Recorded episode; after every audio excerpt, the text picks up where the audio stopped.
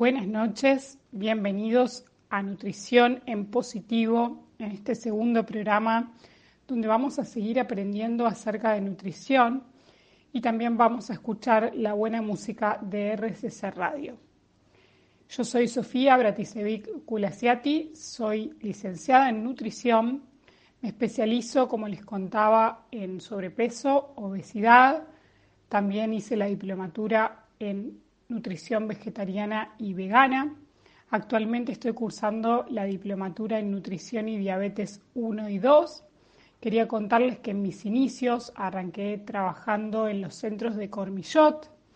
A la vez hice cursos de composición corporal, ISAC 1 y 2. Y por otro lado, también tengo en mi consultorio para contarles la balanza InBody, que es eh, de bioimpedanciometría, que mide músculo, mide grasa y también nos permite estimar la composición corporal, para que entendamos también y contarles que el peso no es lo único que se mira cuando uno hace una consulta nutricional. Bueno, ¿cómo están? Espero que estén muy bien. No sé si estarán cenando, espero que estén cenando conmigo y ya aplicando los, conceptos del primer programa.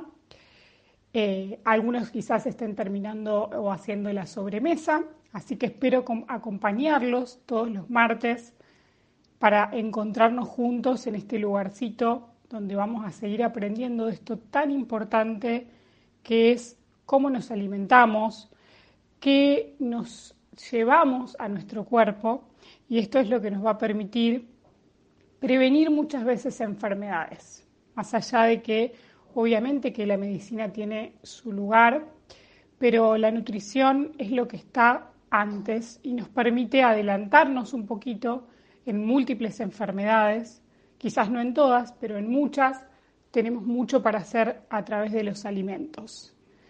Más todavía en estas fechas, en estos momentos en donde la pandemia nos acecha, y entonces hoy vamos a estar hablando acerca de probióticos y prebióticos. Vamos a ver estos conceptos y de qué se trata, pero tiene que ver mucho con la inmunidad, esto que les estoy hablando, que hoy en día la inmunidad se puso como tan en boca de todos porque tenemos que tratar de estar bien, de estar fuertes para tratar de prevenir, obviamente, todos los virus que andan dando vueltas, entre ellos el coronavirus.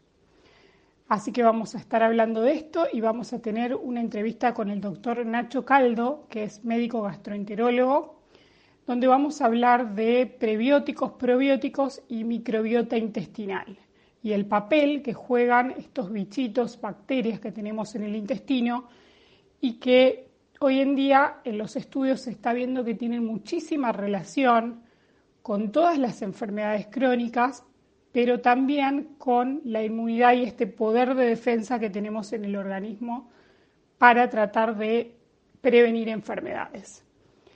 Así que los espero, no se lo pueden perder, ya vamos a comenzar. Estás en RCC Radio, escucha cosas buenas.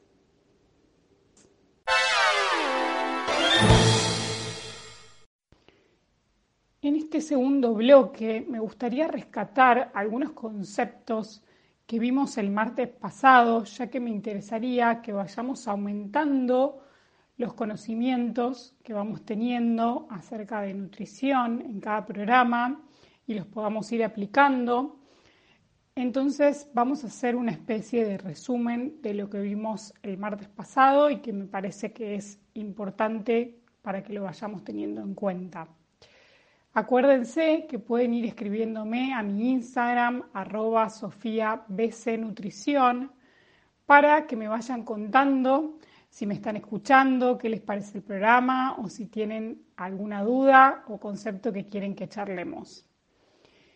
Bien, el primer concepto tiene que ver con plantas o alimentos naturales y en este punto solamente quiero remarcarles que recuerden que plantas lo que vimos es que no solo son frutas y verduras, porque a veces si no nos queda un concepto erróneo. Plantas o alimentos naturales se refiere a frutas, vegetales, cereales integrales, frutos secos, legumbres, y semillas.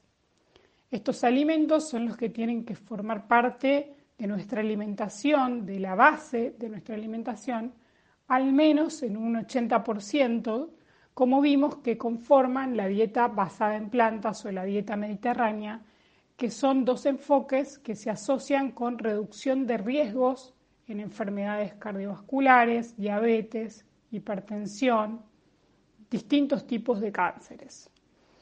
Después tenemos, según la, la, clasificación NOVA, que es la clasificación de la Organización Panamericana de la Salud, los alimentos mínimamente procesados, que son aquellos que solamente tienen un procesamiento que no altera al producto final, como los huevos, la leche, las carnes, que no tienen ningún agregado.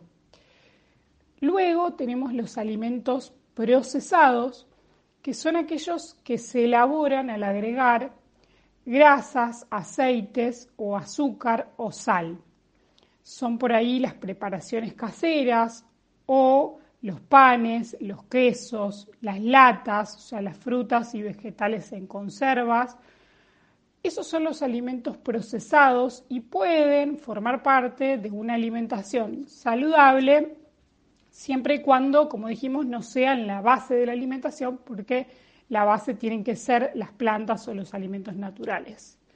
Y por último, están los alimentos ultraprocesados, que estos son los que vimos, que son los, más controversiales porque sabemos que tienen injerencia en la salud y son aquellos que eh, están inventados por la ciencia, que son formulaciones de alimentos que contienen poco o nada del alimento per se.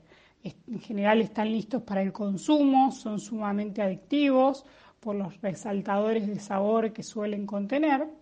La mayoría se encuentra en las góndolas del supermercado, bien a la vista, para que uno no se los pierda y los agarre, más si voy con hambre al supermercado, por eso la recomendación siempre es que uno vaya después del almuerzo, después de la merienda, sin apetito, para poder elegir bien. También se encuentran en los locales de, de comida rápida, y me faltó decirles el martes pasado que también dentro de estos alimentos ultraprocesados, además de las golosinas, los galletitas, los jugos en polvo, las gaseosas, los postrecitos, también están los chacinados, los embutidos, los fiambres, todo lo que sea carnes curadas y, y bueno, con este procesamiento. Todo eso es ultraprocesado. Si ustedes van a los ingredientes, y esto era lo que habíamos visto el martes pasado, van a ver que estos alimentos ultraprocesados contienen más de 5 a 10 ingredientes desconocidos y en general son saborizantes, resaltadores de sabor, colorantes y demás, que uno se da cuenta rápidamente cuando es un alimento ultraprocesado. Estos alimentos lo que tenemos que tratar es de consumirlos en la menor cantidad posible, eh, para que no sean obviamente la base de nuestra alimentación, que sucede en muchas casas que suele ser así. Así que dentro de lo que uno pueda, tratar de elegirlos lo menos posible.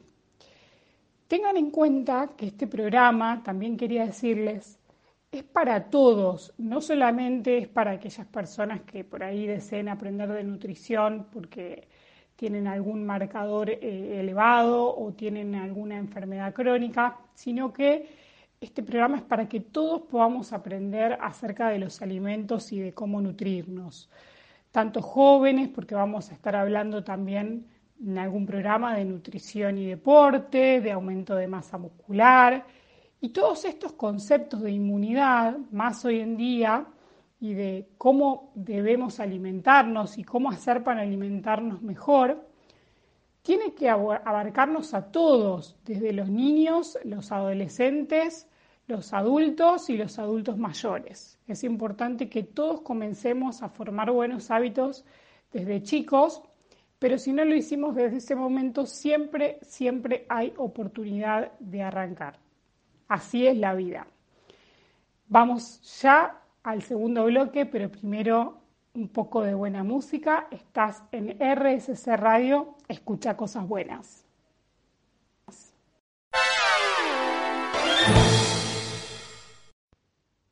Somos lo que comemos es una frase que dijo Ludwig, un filósofo y antropólogo alemán en 1850, pero hoy en día cambiamos esa frase para decir que somos con lo que alimentamos a las bacterias que viven en nuestro intestino, aunque no suene tan lindo.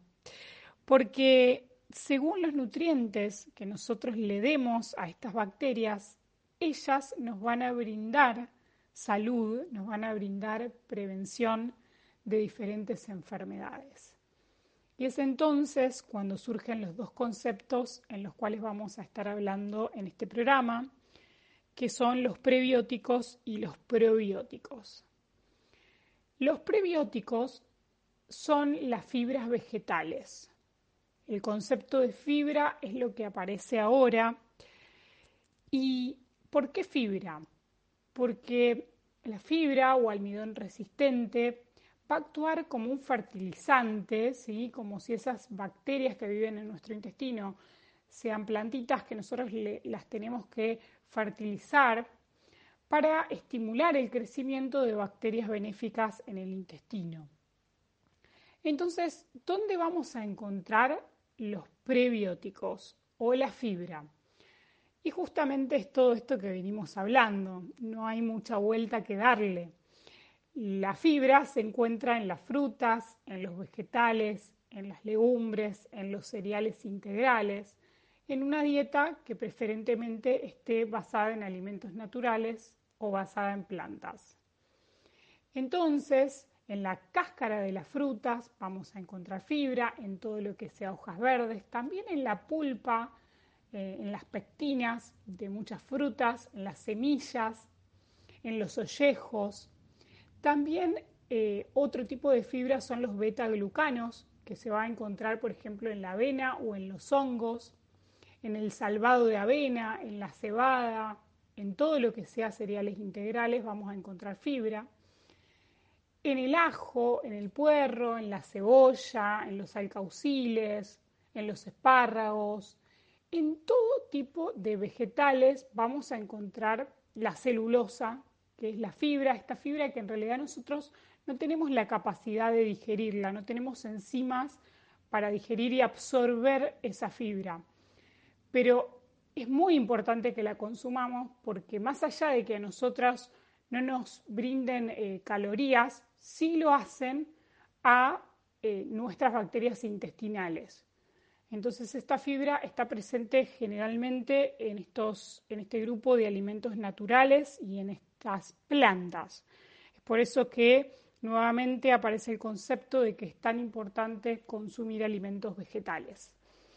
¿Y por qué? Porque en general estos alimentos vegetales lo que producen cuando uno los come eh, es que estas bacterias las utilicen y las fermenten y produzcan ácidos grasos de cadena corta, que no vamos a entrar en detalle, pero esos ácidos grasos de cadena corta van a estimular el crecimiento de bacterias benéficas, van a reforzar el sistema inmune, van a ayudar a regularnos el tránsito intestinal, nos, aportan eh, un menor riesgo de padecer diferentes tipos de cánceres, disminuyen los niveles de, de colesterol, ayudan a reducirlos y también los triglicéridos y mejoran también la sensibilidad a la insulina y la respuesta glucémica que es importante en diabetes. Todo esto es lo que estamos viendo en los últimos estudios y por eso es tan importante hablar de este tema de la microbiota intestinal. Entonces, no ser egoístas y, pensar también en darles de comer a estos, a estos bichitos que nos acompañan porque en función de ello ellos nos van a brindar salud. Ese es el concepto de prebióticos. Y también va acompañado de lo que venimos hablando, ¿no? Eh, al aumentar los alimentos naturales tenemos que reducir los ultraprocesados, porque los ultraprocesados justamente hacen el efecto contrario para estas bacterias benéficas que tenemos en el intestino. No nos ayudan en absoluto y no le brindamos fibras si basamos nuestra alimentación en ellos. El otro concepto importante son los probióticos, que habrán escuchado un montón, o alimentos fermentados. ¿Qué significa esto? Que los probióticos son diferentes a los prebióticos porque contienen organismos vivos. Es como que estamos consumiendo directamente las bacterias para colonizar nuestro intestino. Y obviamente tienen que tener cepas específicas, cepas benéficas, o sea, un tipo de bacterias benéficas para que nosotros las consumamos directamente y, digamos, formen parte de nuestro intestino. Dentro de, de, los probióticos yo me voy a detener más que nada en lo que es alimentos fermentados. ¿Cómo podemos hacer? A través de la alimentación para incluir probióticos. El alimento por excelencia fermentado que tenemos es el yogur, que lo ideal siempre es preferirlo casero o si consumimos alguno, buscar que sea natural y mirarle los ingredientes como estuvimos viendo. Es muy fácil hacerlo casero. En mi Instagram tienen la receta con un litro de yogur, perdón, con un litro de leche y un yogur pueden hacer un, un montón de yogures. En mi Instagram, arroba Sofía de Nutrición, van a encontrar la receta que es súper simple de hacerlo. Y si van a comprar un yogur, lo que tienen que tener en cuenta es que el yogur tiene que decir con probióticos para asegurarse de que realmente los, los tenga e incluso tiene que tener nombre y apellido ese probiótico. Es decir, esa bacteria tiene que tener un nombre y un apellido. Muchas veces los ven como lactobacillus eh, y demás. Entonces ustedes tienen que mirar que tenga el nombre y apellido para que realmente sea probiótico. Por otro lado, van a tener otros alimentos que son fermentados, como el kéfir, el miso, el tempe, el chucrut, la kombucha, o sea, son nombres que por ahí quizás escucharon, quizás no. El kéfir es uno de los más conocidos. También en mi Instagram les voy a dejar la receta. Eh, los gránulos de kéfir son como granulitos concentrados que tienen distintos tipos de bacterias, que es como que nos rehusamos un poco en la ciencia a llamarlos probióticos per se, se llaman más alimentos fermentados, porque por ahí falta esto de los nombres y apellidos que contiene específicamente eh, ese alimento fermentado, pero que pueden tener muchos beneficios para la salud y digamos, no, siempre que no tengan un efecto adverso, como puede ser una diarrea o dolor de cabeza, y en algunos casos donde esté contraindicado, como por ejemplo en embarazo, eh, porque el kefir en general suele tener un mínimo porcentaje de alcohol, puedes incluirlos en la alimentación. También viene para que, para que los puedas comprar estos alimentos. Lo más importante si los vas a comprar, es que te fijes siempre que tenga por lo menos el RNE, que es el Registro Nacional del Establecimiento, para quedarte tranquilo, en el envase lo dice, dice RNE y un numerito, para que te quedes tranquilos, que sean seguros y que haya un establecimiento que responda por ese producto. Pero son alimentos que se incorporan en muy poquita cantidad y que pueden, pueden nada, utilizarlos en tu vida diaria como un complemento pero básicamente tengan en cuenta que el yogur es el alimento fermentado por excelencia y que uno por ahí tiene más disponibilidad, y los quesos también. Después el kéfir o la kombucha también pueden ser utilizados y el miso, el tempeh o el chucrut también, siempre teniendo en cuenta esta recomendación del RNE.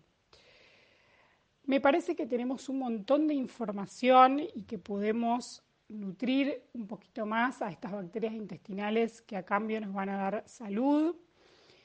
Y con esto los voy a dejar con la entrevista que vamos a estar haciendo con el médico gastroenterólogo que nos va a estar brindando un poquito más de información acerca de la microbiota y de los probióticos en comprimido y demás consultas que les estuve haciendo.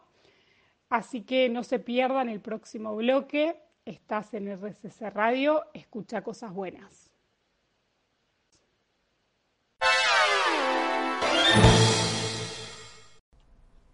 Estamos acá con el doctor Nacho Caldo, médico gastroenterólogo, él nos va a hablar un poco de lo que es la microbiota, que muchos no saben, y cuál es la implicancia para la salud.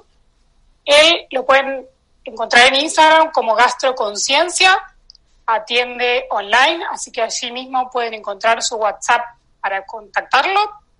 Además es instructor de mindfulness, que se utiliza mucho para reducir el estrés, importante en todo lo que es patologías gastrointestinales. Así que Nacho, es un gustazo para mí tenerte. Y lo primero que te quiero preguntar es, ¿qué es la microbiota? Porque mucha gente no lo sabe. Bueno, bueno, gracias Sofi por la invitación, es, un placer estar acá. Eh, primero que nada, la, microbiota hay que entenderla, eh, esta palabra media rara, como lo define también, ¿no? La, palabra en realidad es microbiota, es como la vida microscópica, es decir, esa vida microscópica que convive con nosotros todo el tiempo, ¿sí? Eh, ¿Y qué quiero decir con esto? Que en la piel, eh, en, los ojos, dentro de la nariz, en la boca, en el intestino, en el estómago, en todos lados hay microbios, ¿sí? microbios que no necesariamente, a veces uno escucha decir microbios y ah, es algo malo, ¿no? Que nos infecta, ¿no? Las bacterias que nos hacen mal. En realidad no.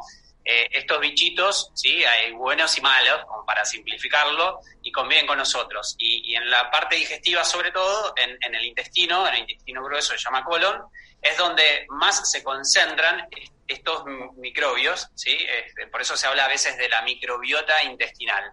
Y no es más que eso, la, vida microscópica que convive e interactúa con nosotros y que va a generar cierta predisposición, el tipo ¿sí? de, estos bichitos que tengamos va a generar cierta predisposición a poder quizás a futuro desarrollar ciertas enfermedades o no, o mantenernos más en salud.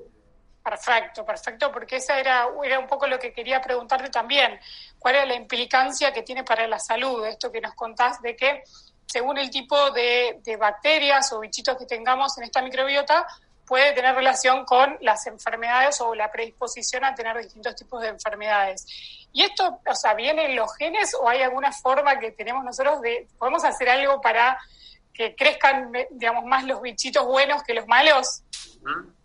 Bien, no, en, realidad la, microbiota, sobre todo la micro, o sea, toda, toda la microbiota, pero digamos la, que voy a hablar acá, que es la microbiota intestinal, eh, en parte, digamos, la traemos desde nuestro nacimiento y hay algunos reportes que hasta, hasta incluso eh, previo al nacimiento ya empiezan a, pasar ciertos microorganismos a, nuestro organismo embrionario, pero sobre todo durante el, momento del nacimiento, ¿sí? a través del canal de parto de, nuestra mamá, es ahí donde adquirimos eh, estos bichitos, y este, por eso también es, es, es, importante la manera por la cual venimos al mundo. No es lo mismo si nacemos por cesárea, donde va a haber cierto tipo de bichitos que son más los que están en la piel de la mamá o a lo mejor del ambiente donde se tuvo esa cesárea, que aquellos que están en, digamos, en el canal de parto, en, vía vaginal.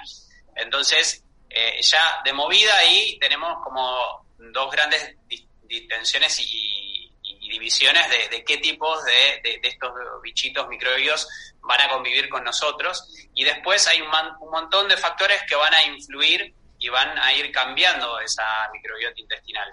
Este, desde la posibilidad de que nuestra madre nos alimente con el pecho y, mayor tiempo, digo, porque no es lo mismo tres meses que un año o que dos años, ¿sí? Porque hay un montón de prebióticos y, que, son estas sustancias que dan de alimento a, los bichitos del intestino, eh, que vienen con la leche materna, por ejemplo. Este, y después, obviamente, todo lo que tiene que ver con nuestra alimentación, digo, quizás más, más, más a futuro, con este, la cantidad a lo mejor de medicamentos, sobre todo de medicamentos antibióticos, que consumimos sobre todo innecesariamente, porque esto es importante aclararlo, digamos que los antibióticos no es que sean malos por sí mismos, porque nos ayudan para un montón de patologías, pero cuando este, hacemos uso y abuso de esos antibióticos que a veces no hacen falta, ahí estamos poniendo en problema a nuestra microbiota intestinal, porque la, estamos cambiando y la estamos volviendo como más simple. Eh, entonces decía, el uso de antibióticos, eh, lo que comemos, ¿sí? No es, digamos, lo que comemos tiene mucha importancia también en, el mantenimiento de, una microbiota intestinal sana, así como el hacer ejercicio físico o gestionar el estrés, porque todo esto afecta también a esos bichitos que conviven con nosotros. Perfecto, perfecto. Y en cuanto a lo que es eh, alimentación, eh, hay algunos estudios, por lo que tengo entendido, con respecto a lo que es alimentación basada en plantas, que es lo que estuvimos un poco charlando en el primer programa, eh, con respecto a la microbiota, digamos, qué beneficios tendría ¿no? llevar este tipo de alimentación, que por ahí es alta en fibra, alta en frutas, verduras, cereales integrales, legumbres, en cuanto, digamos, nos, puede ayudar en esto de la microbiota, de mantenerla sana y de prevenir enfermedades.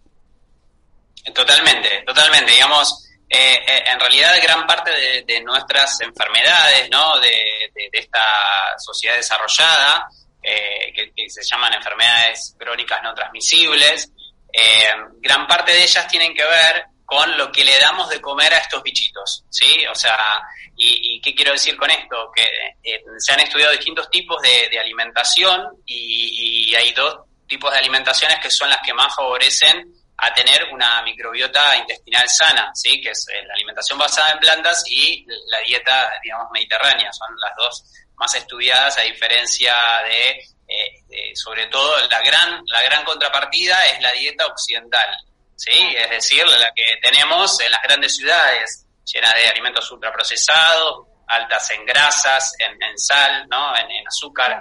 Eh, todo eso daña, por alguna forma sencilla de, explicarlo, nuestra microbiota intestinal y eso va a predisponer a, que tengamos más enfermedades eh, de este tipo, ¿no? Coronarias, diabetes, etcétera, ¿no? Y lo, importante es que hay, un estudio muy interesante que se ha realizado estudiando esta, digamos, esta microbiota sana, que, sobre todo lo, que define una microbiota intestinal sana es no tanto el, a ver qué bichito está o qué bichito no está, que eso influye, pero a grandes rasgos es que haya diversidad de bichitos, es decir, que haya mm, muchos distintos. ¿sí? Un típico ejemplo es como decir, pensar en la selva Amazonas, que hay millones de especies de, árboles y demás, en contraposición a una isla del Caribe que solo a lo mejor tiene palmeras y algún otro árbol más. ¿no? Son dos eh, microambientes distintos, donde uno es súper variable y diverso, eso sería el equivalente a una microbiota sana, y el otro donde solo vemos las palmeras, que, tendría, que sería el equivalente a una microbiota no, tan sana. Entonces, eh, el, punto de partida que, iba con este estudio es eh, las personas, por ejemplo, que consumían más de 30 vegetales distintos, ¿sí? Y vegetales, obviamente, eso, bueno, seguramente lo has explicado vos mejor que esta aclaración, digo, vegetales no solo verduras y frutas, ¿no? Vos eso seguramente lo has dicho, pero déjame que lo aclare nuevamente. Este, que esto, nada, más de, de, de, 30 vegetales por semana tenían una microbiota intestinal más diversa y por ende más sana y más saludable para esa persona y para el futuro de esa persona en cuanto a las enfermedades que, que podría producir este, o no. Eh, así que nada, eso, eso me, parece también muy, muy interesante. Sí, muy, e interesante. Muy interesante porque eso ahí va, va a lo práctico. Es como que eh, a las personas que necesitamos, viste, la, recomendación práctica y puntual nos viene genial porque ahí desmitificamos un montón con los vegetales, las frutas, las legumbres, los cereales integrales y la, la variedad de ellos. Y por último, Nacho, te quería preguntar, porque se habla mucho también del tema de los probióticos, viste que ahora está como que, bueno, cuándo es necesario, es, es obligatorio, todos tenemos que consumir, en qué caso sería recomendable, así, como para tener una idea de eso, porque a veces la gente es como que se confunde y no sabe si, si tiene que tomar o no eh, probióticos. Bueno, eh, el tema de los probióticos siempre está todavía también en, mucha investigación y en desarrollo, es, es, es una, una gran fuerte y avance que, que se está viniendo hace tiempo, eh, digamos, pero hoy por hoy las típicas recomendaciones son, por ejemplo, cuando van a tomar algún antibiótico, es aconsejable asociar un probiótico para disminuir, por ejemplo, eh, una diarrea que se puede aparecer como contrapartida de los antibióticos, ¿sí? Eso es como una de las de las típicas indicaciones. Así hay varias. Obviamente que esto igual es aconsejable vía el médico de cabecera, ¿no? O sea, no, es que porque yo lo esté diciendo ahora, pero después, en cuanto a lo que es, a lo mejor se ponen de moda, eh, digo, cuando hablo de probiótico hablo de las cápsulas, donde uno sabe una cepa determinada, es decir, el nombre y apellido de ese bichito, este, en cierta cantidad y que hay un estudio eh, científico, aleatorizado, clínico, es decir, con, con comparativos, que lo avala, ¿no? Que, sirve para determinar cuestiones. Esa es la, toda la definición de probiótico, porque a veces también se confunde el, el kefir o los alimentos fermentados con los probióticos, de los cuales los alimentos fermentados en sí, que tienen microorganismos, eso en realidad está bueno siempre consumirlos, a menos que haya alguna patología gastrointestinal, eh, eh, o a lo mejor todavía no conocida, o ahí en investigación, porque a veces podría ser contraproducente en ese sentido. Este, pero, pero digamos, lo que es alimentos fermentados, alimentos fermentados eh, o bebidas fermentables y demás, siempre está, está bueno y e incluye parte de la diversidad. y lo que son los antibióticos, perdón, los probióticos en cápsula este, y, demás, que se compran en una farmacia, eso está bueno consultar cada caso puntual. Con su gastroenterólogo. sí, o el médico de cabecera, o puede ser. ¿Mm? Perfecto, buenísimo. Bueno, nos sacaste un montón de dudas, Nacho, la verdad, eh, buenísimo. Siempre tu, tu info es buenísimo y la forma de explicar lo que tenés también. Así que te agradecemos mucho. Nos vamos a poner entonces a comer más plantas todos y más variedad de vegetales y, frutas y legumbres y cereales. Así que, bueno, síganlo en Gastroconciencia, obviamente, y, y ahí le realizan todas las dudas y consultas que tienen. Gracias, Nacho, y nos vemos obviamente en alguna otra oportunidad, ya sea en el programa o por Instagram. Gracias a vos, Sofi, que estés muy bien. Gracias a vos, Sofi, que estés muy bien. Espero que les haya gustado la entrevista con el doctor Nacho Caldo de Gastroconciencia en Instagram. Me parece que nos aclaró mucho el tema de microbiota y de probióticos en comprimido. Tener presente siempre, más allá de los consejos que estamos viendo en el programa y toda la información, consultar con tu licenciado en nutrición y con tu médico clínico o gastroenterólogo acerca de estos temas. Un poco es despertarles el bichito de la curiosidad, que empiecen a buscar información sobre estos alimentos, que empiecen a tratar de incluirlos o hacer algo casero.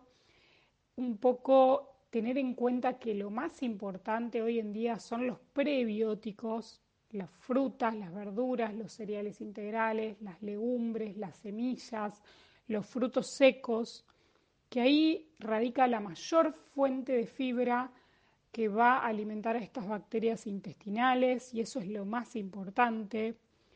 Lo otro puede ayudar también, pero esto hoy en día es lo más importante, que trates de, incorporar una fruta más a tu día, que pruebes diferentes legumbres, que remojes las legumbres toda la noche como se debe hacer, de 12 a 24 horas, las hierbas al otro día, las frises y utilices nada, varios días legumbres en la semana, que pruebes un nuevo cereal integral como la quinoa o el amaranto, que sumes estas frutas y vegetales y la variedad, como decía el doctor, esto de que se vio que más de 20 vegetales eh, en la semana ayuda a que esa variedad de bacterias en el intestino esté presente y nos brinde más posibilidad de, reducir los riesgos de, de enfermedades. Entonces la variedad es sumamente importante, variedad de colores, en tu plato, que haya algo rojo, algo verde, algo blanco, que haya por lo menos tres colores en tu plato, que haya algún crudo, no todo cocido, para tener más vitaminas y minerales. Me parece que estos son consejos más prácticos y que pueden redondear un poco la idea de lo que vimos hoy. En el próximo programa vamos a estar hablando también con otra persona que nos va a acompañar, que es Nicolás Baglietto, que es licenciado en nutrición, es nutricionista de defensa y justicia, es además profesor de educación física y él nos va a estar hablando de alimentación basada en plantas en el deporte y en el rendimiento, así que va a ser sumamente interesante, los esperamos a todos. Espero que esta semana puedan poner en práctica algún tip me van contando en mi Instagram arroba Sofía Nutrición. Nos vemos el próximo martes a las 22 horas. Obviamente, como siempre, en RSC Radio los dejo con un poquito de buena música. Escucha cosas buenas.